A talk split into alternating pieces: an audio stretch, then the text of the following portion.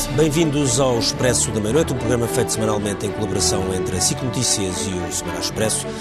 Numa semana em que tanto o Governo como o maior partido da oposição, o PSD, apresentaram aquilo que são as suas ideias para enfrentar o que é o maior problema que existe na nossa sociedade neste momento. A par de uma crise de saúde pública, mergulhamos todos na maior crise económica das nossas vidas e seguramente a maior crise económica dos últimos 100 anos. Nunca tantos desempregados apareceram em tão pouco tempo, nunca tantos portugueses estiveram em layoff, mais de um milhão de pessoas, e nunca tanta incerteza estivemos pela frente. É certo que a queda do PIB nunca será inferior a 7,5%, o que é um valor absolutamente brutal para uma queda em tão pouco tempo, e ninguém sabe exatamente o que temos pela frente, como vamos recuperar.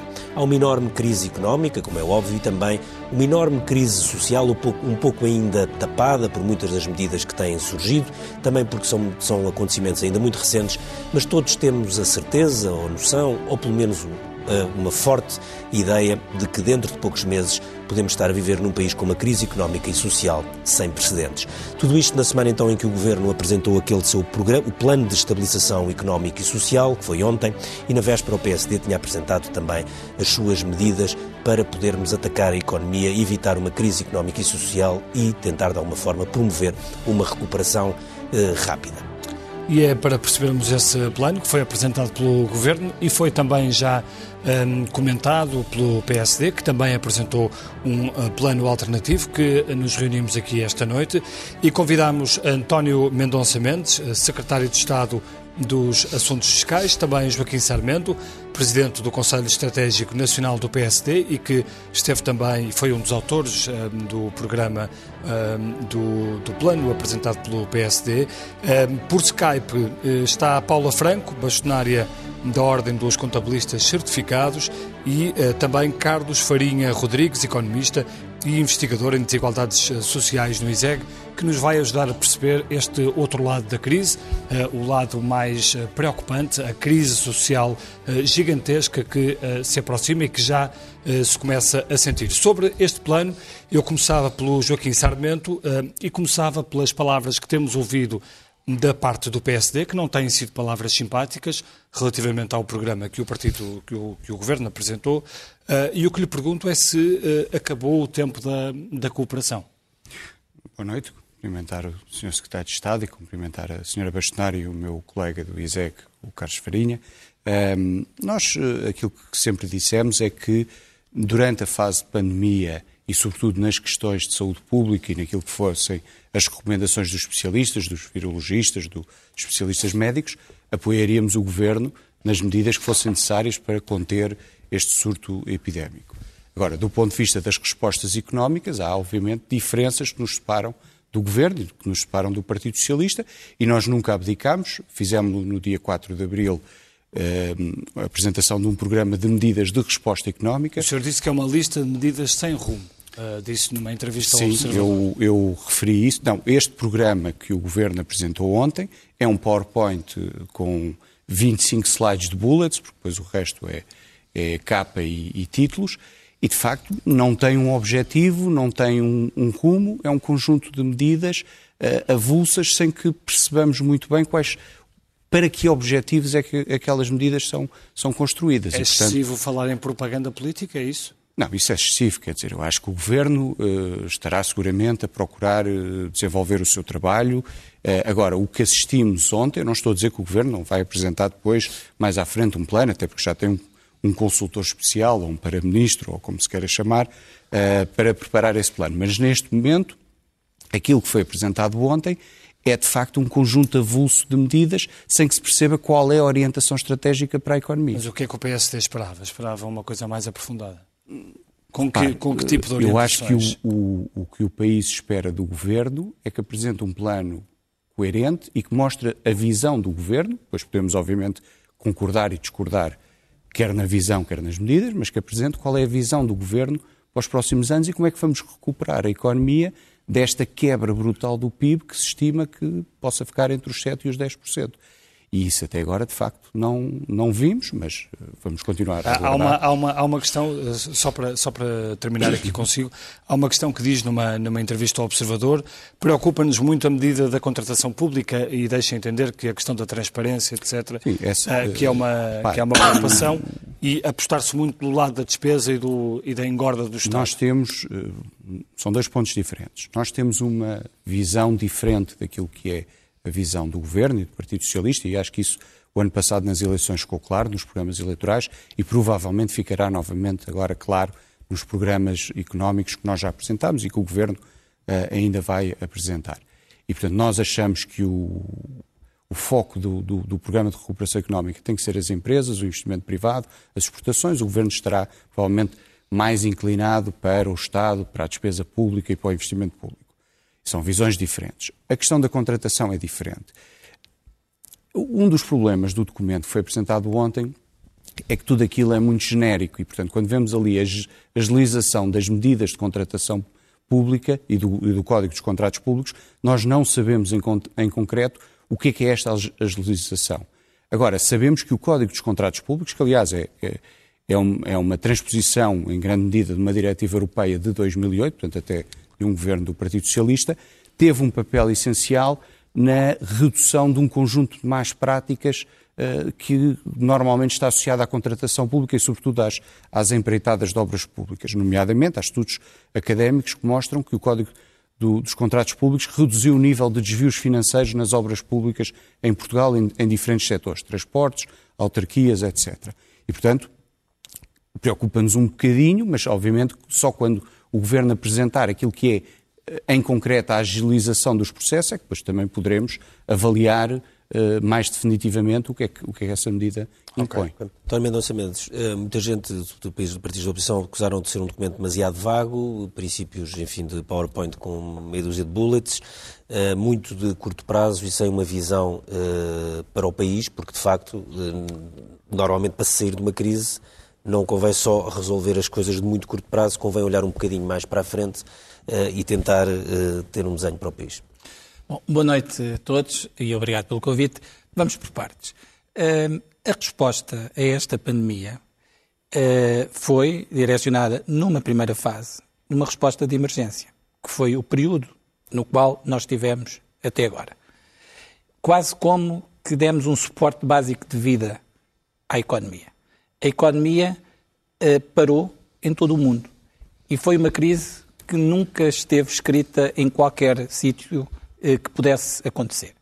E por isso a resposta de todos os países foi uma resposta à emergência, como aliás Portugal fez. Uma resposta à emergência sanitária e uma resposta à emergência económica. E a grande prioridade foi manter, como disse, esse suporte básico de vida, essa manutenção dos postos de trabalho, essa manutenção da liquidez das empresas. Por isso tomamos um conjunto muito grande de medidas para que isso acontecesse. Agora estamos numa nova fase. Estamos numa fase em que estamos na convalescença. Ninguém passa de uma fase crítica diretamente para a fase da alta hospitalar. Estamos numa fase de convalescença. Estamos numa fase em que precisamos Mas de dar à economia... já se começam a tomar medidas estamos, para a estamos, saída. Estamos é? em, numa fase em que é preciso estabilizar a situação económica e a situação social. E essa estabilização da, da situação é absolutamente fundamental para preparar uma outra fase a partir de janeiro, que é a fase da recuperação associada àquilo que são os instrumentos que, ao nível da União Europeia, estão a ser criados para suportar essa estratégia de recuperação e relançamento da economia. Mas para isso, precisamos de lá chegar com empresas, precisamos de lá chegar com famílias com proteção social. Mas o que o PSD diz é que as empresas, isso, é que as empresas peço, de certa forma, foram esquecidas. Eu peço, é peço desculpa, deixe-me só dizer o seguinte, e, e antes de chegar ao, ao programa, uh, propriamente dito, há uma coisa que eu tenho que, que aqui frisar, que é para que fique muito claro relativamente a esta questão da agilização da contratação pública. Porque o pior que pode haver na vida pública é que haja uma suspeição permanente sobre os propósitos de determinadas iniciativas. Uh, o Presidente do Tribunal de Contas, o Presidente, o presidente do Tribunal de Contas, o Presidente do Tribunal de Contas já sugeriu uh, algo que tem a ver com todos os anos tem que ser fixado no Orçamento de Estado um limite até ao qual há a dispensa de visto prévio do Tribunal de Contas.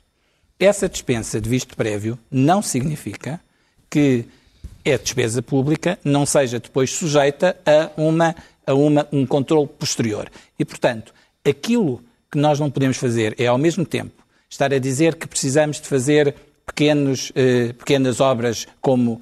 É muito importante o programa de retirada do amianto das escolas. É muito importante programas de reabilitação dos nossos bairros sociais. E, portanto, aquilo que está proposto é que possa haver uma agilização na subida do limite, que é o limite de dispensa de visto prévio, de 350 para 750 mil euros, repito, como foi sugerido pelo Presidente do Tribunal de Contas. E, portanto, e há acho, a garantia que isso não abre que, a porta, como aconteceu acho, no passado, para, que, para, para episódios menos positivos. Acho que o pior que todos podemos fazer é achar que sobre os decisores públicos há uma presunção de desonestidade. Não há não nenhuma presunção. Não, não, não oh, sinceramente, eu conheço bem para saber que não é isso. O que lhe estou a dizer é que, quando nós tratamos destas matérias, acho que as devemos tratar com maior rigor. Ou seja, não há nenhuma intenção do Governo com esta proposta qualquer falta de transparência. Antes, pelo contrário, nós temos o direito, as pessoas têm o direito de saber cada euro público como é gasto. E, portanto, queria apenas frisar este ponto e acho que estaremos de acordo que este tema é absolutamente essencial e não prejudica naturalmente, toda a conquista que tem sido o Código da Contratação Pública. Sr. Estado, uh, só, só, só uma questão. Só fazer uma pergunta? Diga, diga. Portanto, a vossa proposta limita-se ao aumento do, do, do, do, valor pelo, pelo qual a isenção uh, do Tribunal existe isenção do visto nós do Tribunal teremos, de Contas. Nós teremos, mais, nós teremos não, muito não tempo. podemos fazer uma discussão muito técnica. Claro, sim, nós teremos muito tempo a falar sobre esse ponto. Agora, eu acho que queria deixar isto claro, que é, nós, uh, quando apresentamos estes propósitos, quando temos o propósito de ter uh, agilização na contratação pública, mas não, não é para ter menos transparência, porque total autonomia, total responsabilidade. Quanto mais, maior for, a, maior for a autonomia, maior é a responsabilidade. Durante a pandemia, nós tivemos que recorrer eh, muitas vezes aos ajustes diretos. Mas há também, aqui uma dúvida, há também aqui uma dúvida política, de só, há também aqui uma dúvida política que é, e que também decorre do, do que diz o PSD, que é, uh, parece que a saída aponta mais, mais uma vez para o mesmo caminho, Vamos que é então. é engordar o Estado, uh, apostar muito na, no, no lado público e talvez esquecer mais o lado privado. Vamos, vamos então Isso a esse... é lícito concluir por aí ou não? Vamos então a, vamos então a esse ponto. Uh, aquilo que é a nossa prioridade é proteger o emprego, proteger o rendimento das famílias. Proteger o emprego, fizemos nesta fase de emergência, apoiando as empresas, para que as empresas pudessem manter os Sim. postos de trabalho. Estamos agora novamente a apoiar as empresas para esse propósito. Estamos a é apresentar nós estamos a fazer três coisas, três instrumentos para as empresas. Nesta fase, repito, de retoma, nós estamos a sair de uma fase em que a economia e os setores eh, económicos estavam fechados, muitos deles, ou muito limitados em termos, de, em termos de, de, de, funcionamento por determinação do Estado, e agora estamos numa fase de retoma. E aquilo que estamos a apoiar é as empresas que se mantenham encerradas por determinação do Estado, continuam a poder beneficiar do layoff. O layoff vai ser simplificado, vai ser renovado.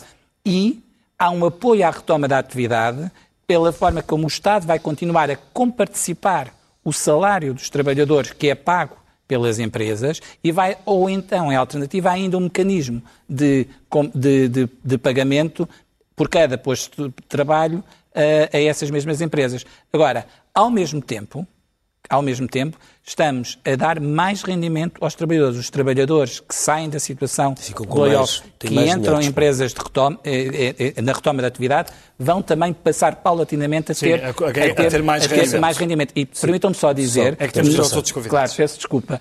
E peço desculpa a todos, mas na proteção dos rendimentos, aquilo que estamos a apostar é, por um lado, aqueles trabalhadores que estiveram em layoff e que tiveram perda de rendimento, porque é importante ter isso presente, um, um complemento de estabilização que permite aos trabalhadores que têm até dois salários mínimos, ganham até dois salários mínimos nacionais, poderem recuperar aquilo que perderam pelo menos no mês de layoff. E também o abono, uma prestação extraordinária do abono de família, que vai ser paga em setembro, setembro no mês do, de regresso. Portanto, isto é, isto é um plano para estabilizar a economia, as empresas, para estabilizar os rendimentos e podemos depois detalhar. E quero apenas dizer uma coisa. Uh, já, já voltamos assim. Vamos, Paula Franco, uh, passava, uh, Paula Franco é bastonária da Ordem dos Contabilistas Certificados. Os contabilistas têm tido muito trabalho nos últimos tempos, as leis estão, mudam muitas vezes, uh, é um tempo um bocadinho inesperado, e têm sido muito críticos de, das alterações que têm havido ao layoff, sobretudo às primeiras versões e outras versões.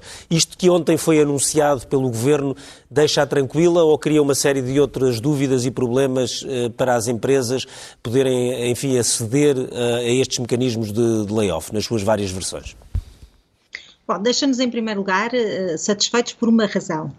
Há aqui um plano uh, a seis meses, portanto, temos aqui já uh, um conjunto de medidas em que podemos perfeitamente avaliar, perceber como é que vão, implementar, se vão ser implementadas, claro que ainda só temos as diretrizes, mas quando sair a legislação, e conseguimos prever a sua aplicação até ao final do ano. Isso acho que é muito positivo, quer para as empresas, quer para os contabilistas certificados, que no fundo são os executores destas medidas.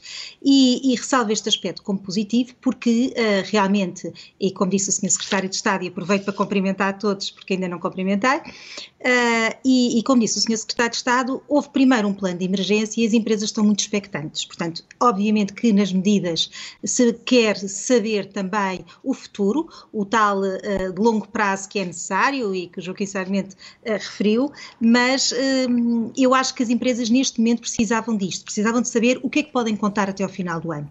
Nesta altura de retoma e nesta altura em que as empresas precisam de saber uh, que sabem que não vão ter o mesmo negócio que tinham antes, para já, mas querem vir a tê-lo e, portanto, precisam de saber neste nesta fase intermédia com o que é que podem contar.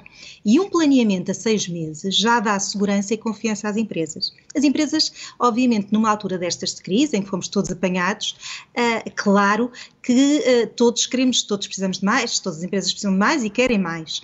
Mas, dentro daquilo que é possível, eu acho que o conjunto de medidas que foi apresentado vem satisfazer algumas necessidades, porque vem, ao mesmo tempo, introduzir a necessidade de as empresas retomarem e de começarem a trazer os trabalhadores para a, a, atividade. E, portanto, isto também é positivo porque não podemos estar aqui também à sombra de um processo de layoff uh, sem data limite. Portanto, quem já pode abrir, quem pode trabalhar, tem que procurar o seu negócio e estas medidas vêm permitir que, com alguma ajuda ainda, os empresários procurem reativar os seus negócios, reinventarem-se, que é algo muito necessário. Paulo Franco, deixe-me deixe só fazer-lhe uma, uma pergunta, porque falava aí na, na possibilidade das empresas poderem retomar os seus negócios, mas uma das questões que mais se discutiu nos últimos meses foi a dificuldade das empresas acederem às linhas de crédito, porque houve muita coisa que correu mal. Acha que a partir de agora uh, essas, essas questões ficam mais, uh, menos complicadas, pelo menos? Não, as pequenas empresas não puderam contar com as linhas de crédito e, portanto, eu, eu, já estou a excluir um bocadinho isso da equação agora até ao final do ano. Que as empresas têm contado é de facto. E não puderam contar porquê? Porque o processo não correu bem ou porque foram selecionadas umas empresas que não deviam ter sido, porque houve burocracia a mais? Olha, por variadíssimas razões. Por todas essas razões que referiu, houve burocracia a mais, são processos demorados e que não se conseguiram adaptar à realidade de emergência, uh, que é algo que eu não consigo perceber. Todos nós tivemos que nos adaptar e, portanto, a banca também se devia ter adaptado, obviamente com responsabilidade e com avaliação dos riscos uh, que seriam necessários, mas estabelecendo medidas precisamente para uma situação fora do normal que era a que estávamos a viver. Depois houve realmente uh, muitas situações de muitas empresas que conseguiram recorrer e que se calhar não tinham uh, grandes necessidades. E as empresas que efetivamente tiveram que parar e tiveram que encerrar as portas, muitas vezes não tiveram uh, possibilidade de ter acesso. Possibilidade porque são microentidades, porque são empresas que não apresentam tantos uh, critérios de risco, portanto, e por isso mesmo não conseguiram ter acesso. Eu diria que as pequenas empresas e aquelas que, no fundo, viram um bocadinho uh, os seus rendimentos completamente. Uh, encerrados, encerrou a atividade, mas também encerraram os recebimentos, isto é, deixaram de receber qualquer valor, não tiveram o apoio que necessitavam. E por isso eu tenho baseado muito mais, tenho sido muito crítica em relação à banca e continuarei a ser. Aliás, uma das medidas que eu. Uh, Portanto, parece... o Banco Fomento, o Banco Fomento é bem recebido. É bem recebido se funcionar, claro que nós estamos na expectativa. Enquanto as coisas estiverem previstas e não falharem, a expectativa é sempre positiva e, portanto, um banco de fomento neste momento não seria necessário, porque temos uma Caixa Geral de Depósitos que é, no fundo, um banco do Estado eh, e, portanto, não deveria ser necessário, mas sendo necessário, acho que pós, uh, pós-crise, que vai ser grande, é muito importante termos mecanismos também financeiros que estejam muito mais uh, abertos para as empresas e que estejam muito mais acessíveis às empresas. E a banca falhou, não há dúvida. Só ainda aqui um ponto, em relação àquilo que o Joaquim Sarmento disse sobre a questão da contratação pública, gostaria só de deixar um ponto. Uh, eu percebo perfeitamente a burocracia da contratação pública e os problemas que a contratação pública dão. Mas, de facto, qualquer situação que nos desvie, e, e, é, um, e é um mecanismo que tem evitado uh, realmente um desperdício ou uma utilização abusiva dos valores, eu acho que neste momento pode ser necessária, mas acho que há uma coisa que é muito importante os portugueses saberem: é que o mais importante nisto é haver um bom controle das contas públicas. E isso ainda não existe precisamente aquilo que o, que o, que o, que o Sr. Secretário de Estado estava a dizer, que é sabermos onde é que se gasta o dinheiro, é fundamental.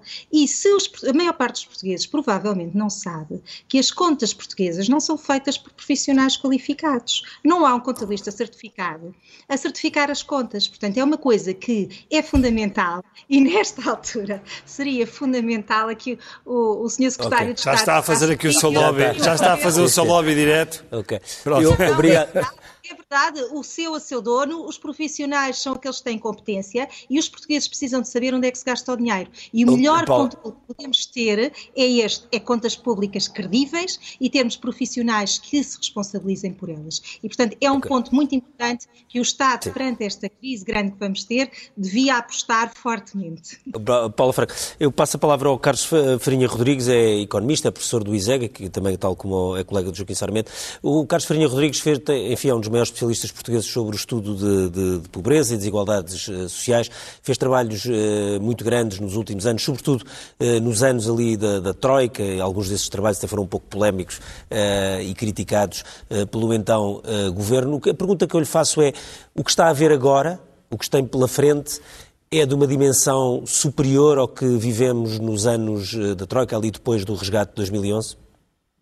Muito boa noite a todos. Muito obrigado pelo convite. Uh, nós, quando olhamos, por exemplo, para este plano de estabilização agora apresentado, uh, é preciso situá-lo no atual contexto social. Se, em termos uh, da crise sanitária e da crise provocada diretamente pela epidemia, nós já ultrapassámos há bastante tempo o pico da crise, eu tenho algum receio que o pico em termos da crise social ainda não tenha sido alcançado. E, portanto, eu olho muito para este programa de estabilidade, uh, plano de estabilização, como um conjunto de medidas que ainda são medidas de emergência social, uh, não são ainda as alterações que nós precisamos de, de forma sustentada para resolver os problemas sociais, mas nesse aspecto eu considero que há um conjunto de medidas que são positivas. Aliás, lendo o próprio programa do PSD, eu acho que há algumas medidas que são uh, com diferentes nuances uh, no mesmo caminho, que é proteger o emprego, proteger uh, os rendimentos das pessoas e até utilizando mecanismos com alguma semelhança, embora não necessariamente da mesma forma como o abono de família. Bom, dito isto, é verdade que uh, há ali aspectos que traduzem alguma insuficiência e alguma fragmentação. Uh, em particular, eu penso que uh, continua a notar-se neste conjunto de medidas uh, de apoio em termos sociais uh, uma certa predominância da proteção das pessoas que já tinham uma relação formal com o mercado de trabalho.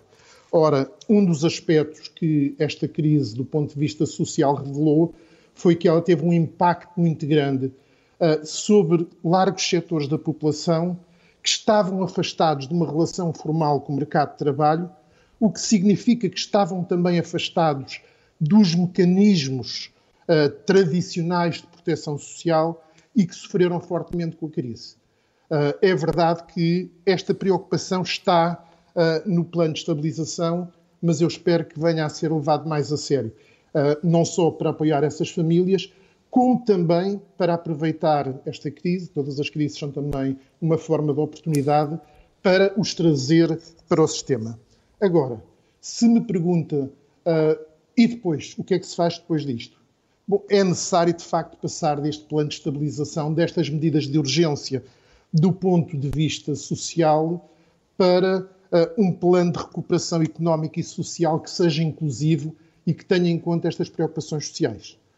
Respondendo diretamente à sua questão, uh, eu acho que neste momento ainda não atingimos uh, os elementos de crise que aconteceram uh, no período 2010-2014, que deram origem à intervenção da Troika, mas a crise social continua a ser muito grave. E um dos aspectos que é necessário termos em conta é que depois da crise anterior, a partir de 2014, houve um processo de recuperação uh, dos rendimentos, houve um processo de diminuição dos indicadores de pobreza e de desigualdade que foi muito significativo, mas grande parte dos drivers, dos determinantes da pobreza uh, e da desigualdade mantiveram-se dormentes na nossa sociedade. E o que esta crise atual uh, veio pôr a nu foi que estes, esses fatores continuam latentes na nossa sociedade, que continuam a gerar pobreza, exclusão social e desigualdade e que, portanto, uh, é necessário numa primeira fase, medidas mais pontuais como estas que são agora apontadas, mas de seguida é preciso repensar fortemente o nosso sistema uh, de proteção social. Uh, penso que claramente nós temos que pensar em políticas novas, temos que pensar numa redefinição de quem devem ser os atores no combate à pobreza, à exclusão social e às desigualdades e pensar muito bem como é que nós vamos repensar as diferentes formas de agir que necessariamente têm que ser integradas para evitar situações mais graves de pobreza e de exclusão social. Muito obrigado, muito obrigado, Carlos. Uh, quiser... Sim. Passamos só aqui ao, ao Joaquim Sarmento e retomando a discussão um, que, que, tínhamos há pouco no, no arranque do, do programa, uh, sobre este plano, uh, deu a entender que havia aqui alguns sinais que, que preocupavam o, o PSD. O, o, o, que lhe pergunto é se uh, esses sinais que o preocupam se têm a ver com um certo passado, com um certo tipo de responder, uma certa forma de responder à crise que aconteceu no passado e que pode estar agora a, a repetir-se. Eu acho que... A questão da parque escolar, etc. não, sim, na... sim, mas eh, eu... Aposta em grandes obras, aposta em... Eh, deixe-me deixe só dizer que, em primeiro lugar, concordo em absoluto com aquilo que o Carlos disse. Aliás, nós apresentámos este programa económico na quarta-feira, mas na semana anterior tínhamos apresentado um programa de emergência social com um conjunto de medidas para combate uh, aos fenómenos de pobreza que, que, se agravaram com esta crise. Mas há uma coisa que o Sr. Secretário de Estado disse e que eu acho que é exatamente aquilo que marca a diferença entre entre nós e o, e o Governo na parte económica. O Sr. Secretário de Estado disse que o, o arranque do programa de recuperação económica será em janeiro com uh, a resposta europeia e com as verbas que forem, uh, que forem distribuídas pela, pela União Europeia. E nós concordamos em absoluto que a resposta europeia é crítica e essencial Sim, para a recuperação. Não há dinheiro para isso. Que, uh, mas, mas o que nós dizemos aqui é que há muita coisa que pode ser feita a nível nacional para lá da resposta europeia. Sim. E porquê? Porque há muita coisa que, pode, que são decisões nacionais sem grande peso orçamental e que pode melhorar o ambiente competitivo das empresas. E há, por exemplo, nas linhas de capitalização, já há 40 mil milhões do Banco Europeu de Investimentos a nível europeu, poderá haver mais 200 mil milhões, e nós, logo no dia 4 de abril, apresentámos quatro linhas diferentes de capitalização, todas relacionadas com o BEI, alertando é preciso criar estas linhas rapidamente para poder aproveitar as verbas do BEI, sendo que as verbas do BEI têm uma diferença face às verbas europeias, não têm chave de capital. Ou seja, quer os 40 mil milhões, quer os 200 mil milhões, se vierem a ser aprovados, Portugal não tem direito a 1%, que é a sua participação de capital no BEI. Portugal tem, terá direito, ou, ou conseguirá, aqui em função do, dos, dos, programas e dos projetos que vier a apresentar. Portanto, pode conseguir mais do que 1%, mas também pode conseguir menos. E, portanto, aquilo que nós dizemos neste programa, e por isso é que dissemos que, em, em princípio, em setembro, quando a, a, a, resposta europeia for conhecida e decidida, apresentaremos o nosso programa estratégico,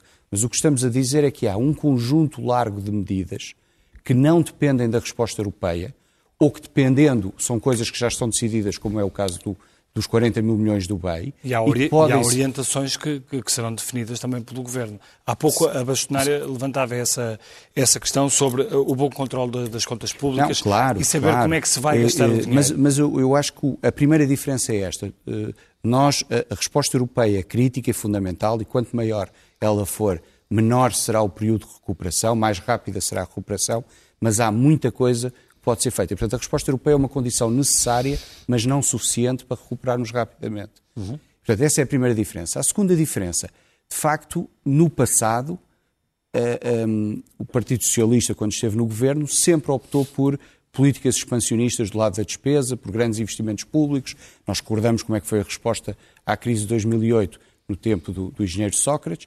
E nós sempre Com diretivas achámos, europeias na altura? Uh, não necessariamente, porque as diretivas europeias diziam expansionismo do lado do investimento para os países que tenham margem orçamental. Um não, não, mas, mas se, se ler a recomendação da Comissão Europeia, para países que tenham margem orçamental para o fazer. E Portugal, claramente, na altura já não tinha. E, portanto, nós não conhecemos ainda o que é que será o plano definitivo do Governo. Estamos à espera que o, o engenheiro António Costa e Silva uh, o apresente. Mas uh, uh, se for novamente. Já é a segunda vez que fala dele hoje. Não, não, não. Vejo que estão, porque, que estão prontos para negociar com não, o Não, não, nós negociamos com, com, com, os membros do governo, mas obviamente que o governo aconselha-se com quem, com quem entender. Uh, quando nós conhecemos a resposta do governo, poderemos ver qual é a prioridade que é dada. Do nosso lado, a prioridade é clara e evidente. Mas teme Empresas... que possa haver esse regresso ao passado?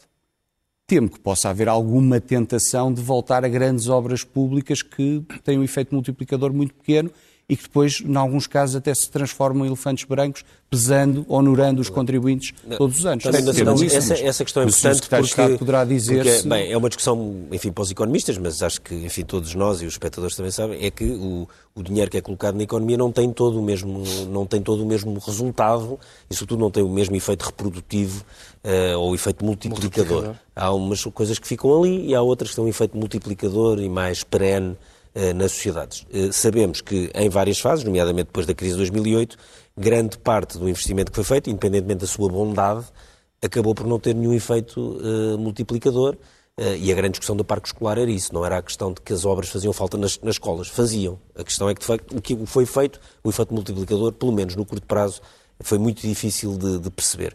E não teme, a minha questão é se agora não teme que, com, como é, com pressa, porque neste caso estamos a falar de uma coisa exige bastante rapidez, que se vá gastar um pouco em mais do mesmo para depois olharmos para trás daqui por um ano ou dois e percebermos que uh, o que ali se criou não gerou, não gerou, não acho, gerou grande retorno. Eu acho muito interessante uh, colocarmos a questão da Daí última a questão crise, entre o Estado e empresas porque privadas. Isso é muito relevante porque há duas diferenças substanciais da última crise para esta crise. A primeira tem a ver com o ponto de partida do país. E o ponto de partida hoje do país é muito diferente do ponto de partida que estávamos na outra Sim, crise. isso é diferente, em termos de contas públicas. E, e quando estávamos a falar do passado do PS, nós podemos falar deste passado, que foi o passado que nos trouxe as contas certas, o passado que nos trouxe uma estabilização do sistema financeiro, o passado que nos trouxe em condições mais favoráveis de Uh, responder à crise. Apesar de tudo, e há uma segunda alteração, e há uma segunda alteração, e há uma segunda alteração que, e há uma segunda alteração que tem muito a ver com a questão da dívida, mas com um país e que tem a ver e que tem a ver exatamente com o tempo de resposta uh, da Europa. Eu acho que nós tivemos, uh, tivemos uma resposta da Europa muito rápida. Quando o Eurogrupo reuniu logo em 9 de abril e colocou logo 540 milhões de euros como a, eh, a, a, rede de segurança dos países, isso foi algo que nós não tivemos há 10 anos atrás. E estas duas diferenças são fundamentais. Agora, vamos nos concentrar no plano que aqui temos e não apenas naquilo que nós eventualmente gostaríamos ou achamos que poderia estar para poder criticar. Deixe-me deixe, deixe eu... só fazer-lhe uma pergunta, que, é claro. é uma, que é uma declaração do, do ministro do seu governo, até porque, como ouvimos aqui, há, há muito esta aposta e haverá muita despesa pública, certamente, e está a haver, se esta despesa pública serão impostos amanhã, como disse o Ministro oh, oh, Cisa Vieira. Oh, Bernardo, e se isso uh, Bernardo, é uma razão para que os portugueses tenham medo de mais Bernardo, impostos? Bernardo, o professor Joaquim Sarmento dirá seguramente o mesmo. Toda a despesa que é feita pelo Estado é paga através dos impostos. Isso não há a mínima dúvida. E, portanto, isso é uma chamada de atenção para que cada decisão, cada euro que deve ser aplicado, deve ter uma enorme ponderação, porque esse dinheiro é dinheiro que sai dos impostos uh, de cada um dos portugueses. E por isso, uh, vamos concentrar aqui que é muito importante no que diz respeito àquilo que são investimentos Portanto, e há razões de preocupação fase, sobre novos em impostos. Fase, em que fase é que nós nós já dissemos de forma muito clara que nós não queremos responder a esta crise como se respondeu à crise no passado. E responder à crise no passado com cortes na despesa e com aumento de impostos. Nós já dissemos isso de forma clara. Agora, nós estamos nesta fase a falar do, do que diz respeito a investimentos, nesta fase de estabilização da economia, a que o, o, o tecido produtivo volte a funcionar. E é por isso que há um conjunto de investimentos, quer nas faixas eh, de, relativamente aos incêndios, quer na rede hidrográfica, quer investimentos, como há pouco dizia, na, na retirada do amianto, todos esses investimentos que eram necessários, estavam sinalizados e que o Estado tem a obrigação, agora, nesta fase, repito, de estabilização, de poder eh, desenvolvê-los para que possa dinamizar a economia e, com isso, eh, proteger as empresas e proteger o emprego. E isso é absolutamente determinante. Outra coisa distinta, estamos a falar daquilo que deve ser o investimento de um conjunto muito significativo de verbas que poderão estar à disposição dos vários Estados-membros e que nos podem ajudar numa recuperação. Agora, nós não estamos à espera de janeiro. Como, aliás, é sabido, em, no outono devem ser apresentadas uh, na, na, na Comissão Europeia aquilo que são as ideias para utilização dos fundos. E quero também dizer uma coisa que é para também não haver aqui dúvidas sobre isso. Nós não encaramos o, o plano do PSD como algo que seja alternativo, porque não é, evidentemente, não é um plano alternativo àquilo que é o plano de estabilização do governo. Agora, é um contributo muito relevante. É um plano para casar é um com o governo. Não, é um contributo muito relevante e que nós, concordando com umas coisas, discordando de outras, mas é um contributo relevante como outros partidos têm.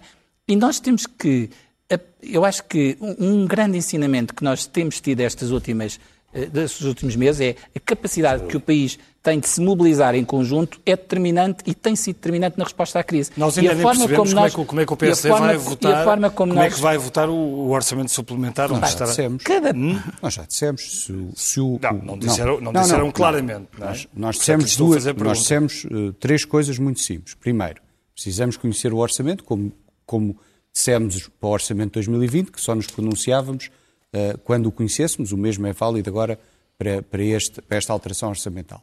Segundo, que se esta alteração orçamental for apenas o formalismo jurídico de ir ao Parlamento para alterar os mapas da lei e para alterar o artigo do endividamento público, e portanto for apenas um formalismo jurídico daquilo que é consequência da crise, não será pelo PSD que isso será alterado, que isso não será alterado.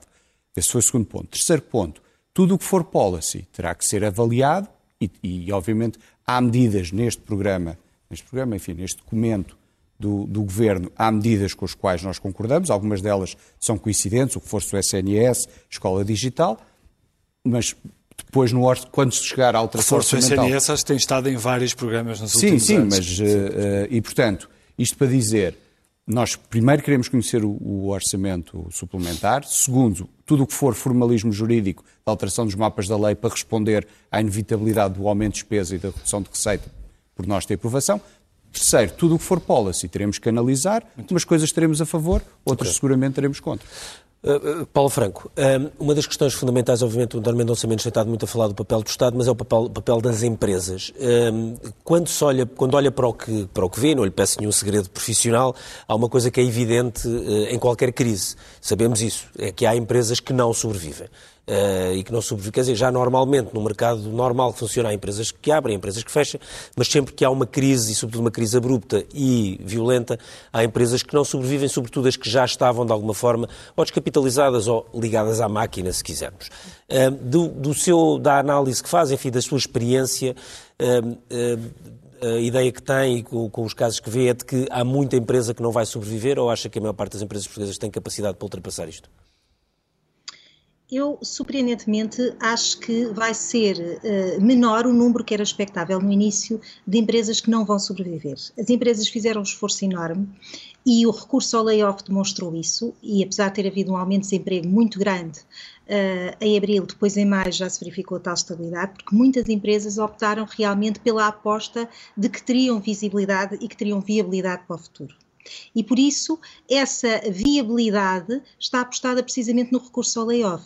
E por isso, as empresas tiveram um comportamento muito positivo eh, e que é de elogiar o esforço dos empresários nesta crise, em que perante um cenário que foi completamente fora de tudo o que estaríamos à espera, eh, ainda conseguiram prever que tinham futuro e, portanto, conseguiram manter os postos de trabalho e fizeram um esforço muito grande para manter os postos de trabalho. Por isso é que eh, aqui também os contabilistas deram um, apoio muito grande porque sentiram esse esforço. E ainda ontem, quando saiu esta, estas novas medidas, este novo plano de estabilidade, eu falei com vários empresários que me diziam que isto continua a ser a luz ao fundo do túnel e por isso é que eu vejo como positivo algumas destas medidas em que nos próximos seis meses os empresários têm um horizonte daquilo que eles gostariam de ter mais, claro, mas o que é importante para os empresários é terem segurança e, e confiança naquilo que podem ou não ter como apoio. É a questão do layoff que... devia ser prolongada por mais tempo ou, ou acha que esta proposta é, é, boa? Isto é um prolongamento do layoff na prática, portanto, primeiro houve mais um Não, mês, mas poderia ser por, mais, por um período mais alargado. Não, isto, vamos lá ver, estas novas medidas e, e, as três medidas que foram apresentadas é uma continuidade do layoff.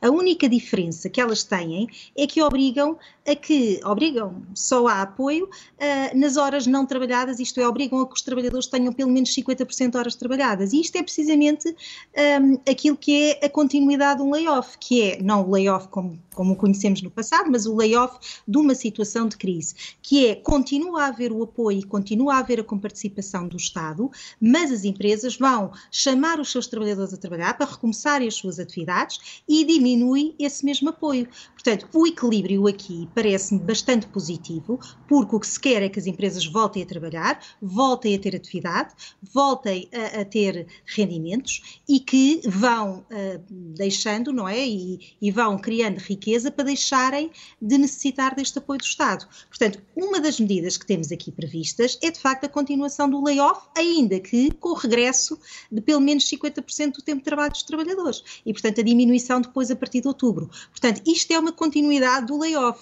e, aliás, o modelo é exatamente o mesmo.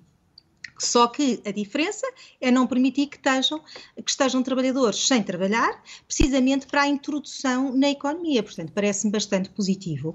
E falei com alguns empresários e estão também bastante receptivos a estas medidas. Deixe-me claro que... deixe passar para o, para o, Carlos Farinha Rodrigues, estamos quase a terminar. Uh, e, e, o que lhe pergunto, Carlos, é se, uh, do ponto de vista social, que, que, grandes transformações é que, é que antecipa uh, depois desta, desta pandemia? Bom, as crises geralmente têm o seu custo social, o custo humano, mas também são uma oportunidade de mudança. E eu acho que Uh, nenhum de nós pode ter a ilusão que daqui a seis meses, admitindo que tudo corre pelo melhor, nós vamos estar na situação que estávamos no dia 1 de janeiro deste ano. Não. Há mudanças que vão ter que ser implementadas, nomeadamente em termos sociais.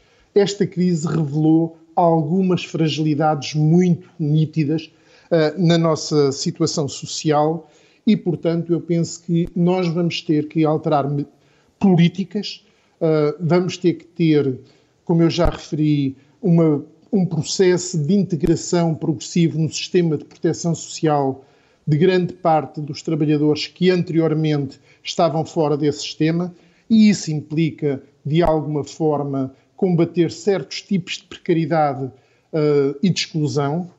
Vamos ter que repensar medidas como o complemento solidário para os idosos, como o abono de família, como uh, o rendimento social de inserção, ou seja, claramente nós estamos praticamente a fazer 25 anos do RSI. É necessário uh, fazer um balanço muito exaustivo uh, do que foi a experiência passada, de quais foram as suas potencialidades, de quais foram os seus erros e repensar de uma forma integrada este estes vários elementos de políticas. Mas implica também repensar os, os, os atores uh, do ponto de vista social.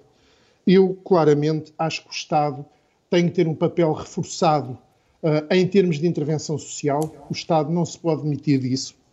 É evidente que o setor social e o setor privado é importante.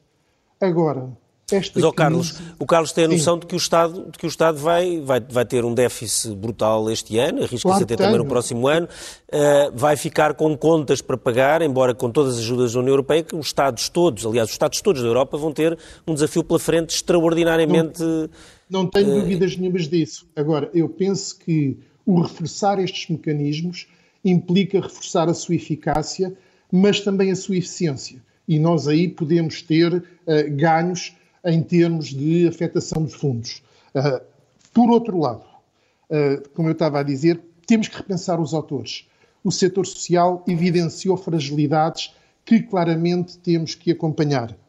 Eu, por exemplo, há um aspecto nas nossas políticas sociais que para mim sempre foi muito estranho. Porque é que as autarquias, o poder local, uh, não está inserido nas, no conjunto das enquanto tal? das políticas sociais e das políticas económicas de combate à pobreza e à exclusão social.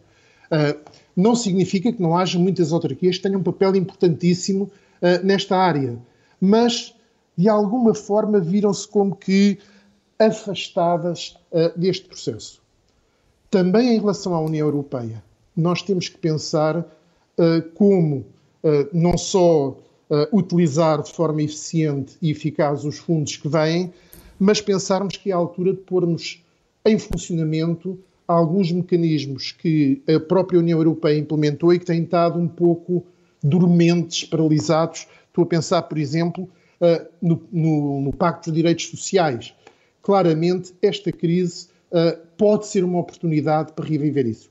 Eu gostava bem, deixa-me passar aqui ao, ao... Deixa-me só dizer um aspecto. Sim, sim, tem que ser rápido. É, estamos, estamos mesmo a acabar. Sim, está, muito rápido. Uh, hoje a Susana Peralta tinha interessante no público em que ela dizia que esta crise também, para além dos fundos, vai abrir oportunidades de alargar o âmbito de certas intervenções a nível europeu que anteriormente não estavam disponíveis.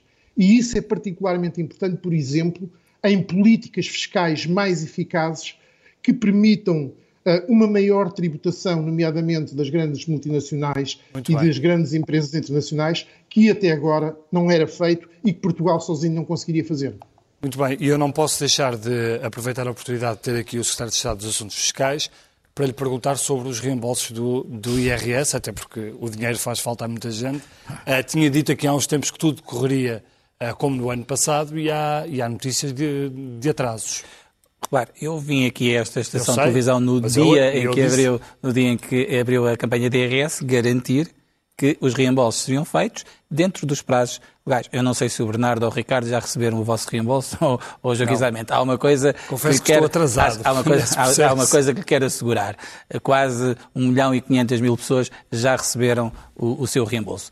E, Mas há notícias e, e é muito importante. Não, é? não, há, não, há, não há aqui não há atraso, do lado do Estado não há, ficar não, há, não, não há nenhum atraso. Nós, este ano, nós temos sido muito transparentes. Nós iniciámos os reembolsos no dia 21 de abril.